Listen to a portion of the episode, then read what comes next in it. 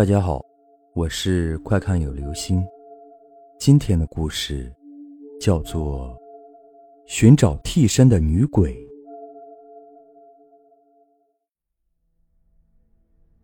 这个故事是我听村里的五保老人王大爹讲的一段亲身经历。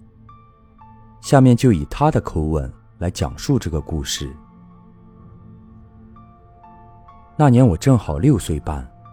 离潼关还有半年，你们没有听过过潼关吧？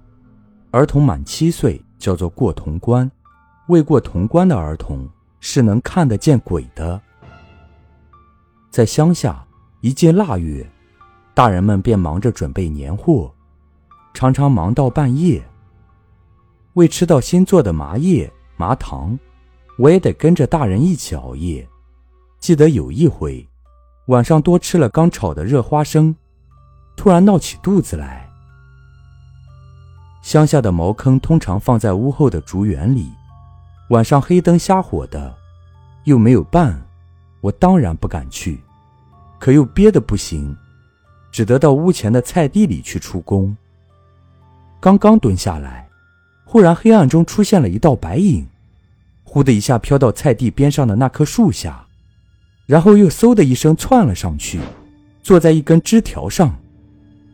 天虽然黑得伸手不见五指，张口不见牙齿，但我却十分清楚地看得出，那是个人，而且是个女人，穿一身洁白的长衫，披头散发，把脸遮得严严实实的，十根指头又尖又长。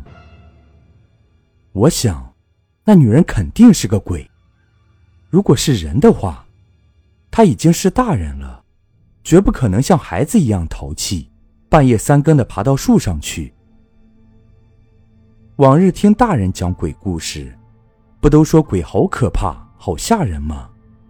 可眼下见到的这个女鬼，却并不觉得怎么恐怖。女鬼坐在树上，突然双手托住耳门子，一使劲儿，就像拆玩具娃娃一样，把头摘了下来。用一只手托住，另一只手掏出把梳子梳了起来。他梳了一阵，重新将头放到脖子上。这时，头发经过整理，已瞧得见他的面孔了。妈呀，这一瞧不得了！只见他的脸煞白煞白的，七孔流着血，舌头吐出来有一尺多长，脖子上还缠着根长长的绳子，神态可怕极了。我吓得大叫一声，屁股也来不及擦，将裤衩一撩，拔腿就跑。还没跑出菜地，忽然一根冰凉的东西从半空中落下来，套住我的脖颈。不用问，定是那女鬼抛过来的绳子。我感到胸口闷得难受，拼命抓住绳子，想把它扯开，可是哪里扯得动？绳子越勒越紧。我叫不出声，只得拼命的挣扎。迷糊中，忽然听见一个声音叫道：“哎呀，哥嫂，你们快来看，二蛋咋啦？”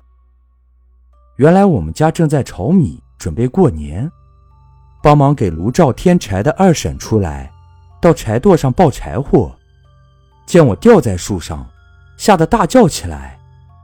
后来他们是怎么把我抱进屋的？我一点儿也不知道，因为我已经晕了过去。我醒来时，已经是第二天的午后了。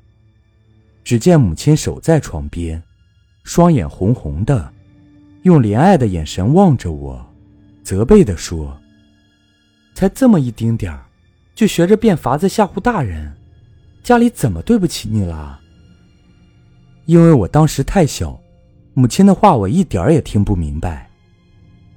后来从二婶嘴里，才得知缠住我脖子的，是我自己的裤带，并且还问我：这么一丁点儿的人，还有什么事情想不开要寻短见？怎么会呢？明明是那个女鬼将绳子抛过来，把我的脖子缠住，怎么会是我要寻短见呢？于是我就将昨晚见到梳头鬼的事说了一遍，母亲这才恍然大悟，连声道：“没错，是他，一定是他。原来是我三岁那年，湾子里有个小媳妇儿，同婆婆争吵了几句，一时想不开，就在那棵大榕树下吊死了。小媳妇儿死的时候，穿的正是一身白绸缎旗袍。如今三年已满，他便到这里找替身来了。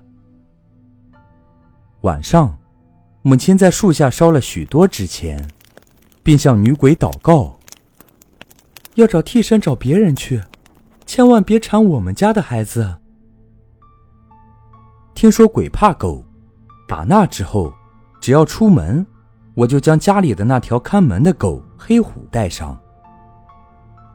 一天傍晚，我同黑虎出去溜达，忽然看见一条白影飘了过来，正是那个女鬼。她身后拖了根长长的绳子，来到二婶家的门外。正朝里窥望，难道他在打二婶的主意啊？于是我轻轻的在黑虎屁股上拍了拍，黑虎便汪汪的叫着扑了上去。女鬼一见大惊失色，一下子就没了踪影。我跑过去一看，见地上扔着根草绳，上面挽着个套。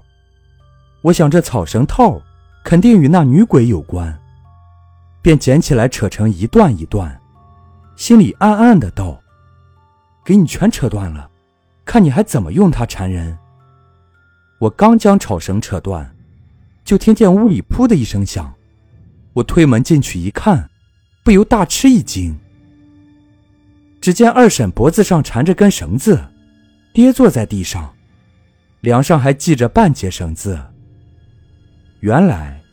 二婶同二叔争吵了几句，一时想不开，就去寻短剑，身子刚一腾空，绳子就断了。听说我带着黑虎赶走了女鬼，并将她吊在地上的绳子扯断，二叔断定是我救了二婶，当场给了我一张崭新的猫爷爷买糖吃作为奖励。后来每到半夜。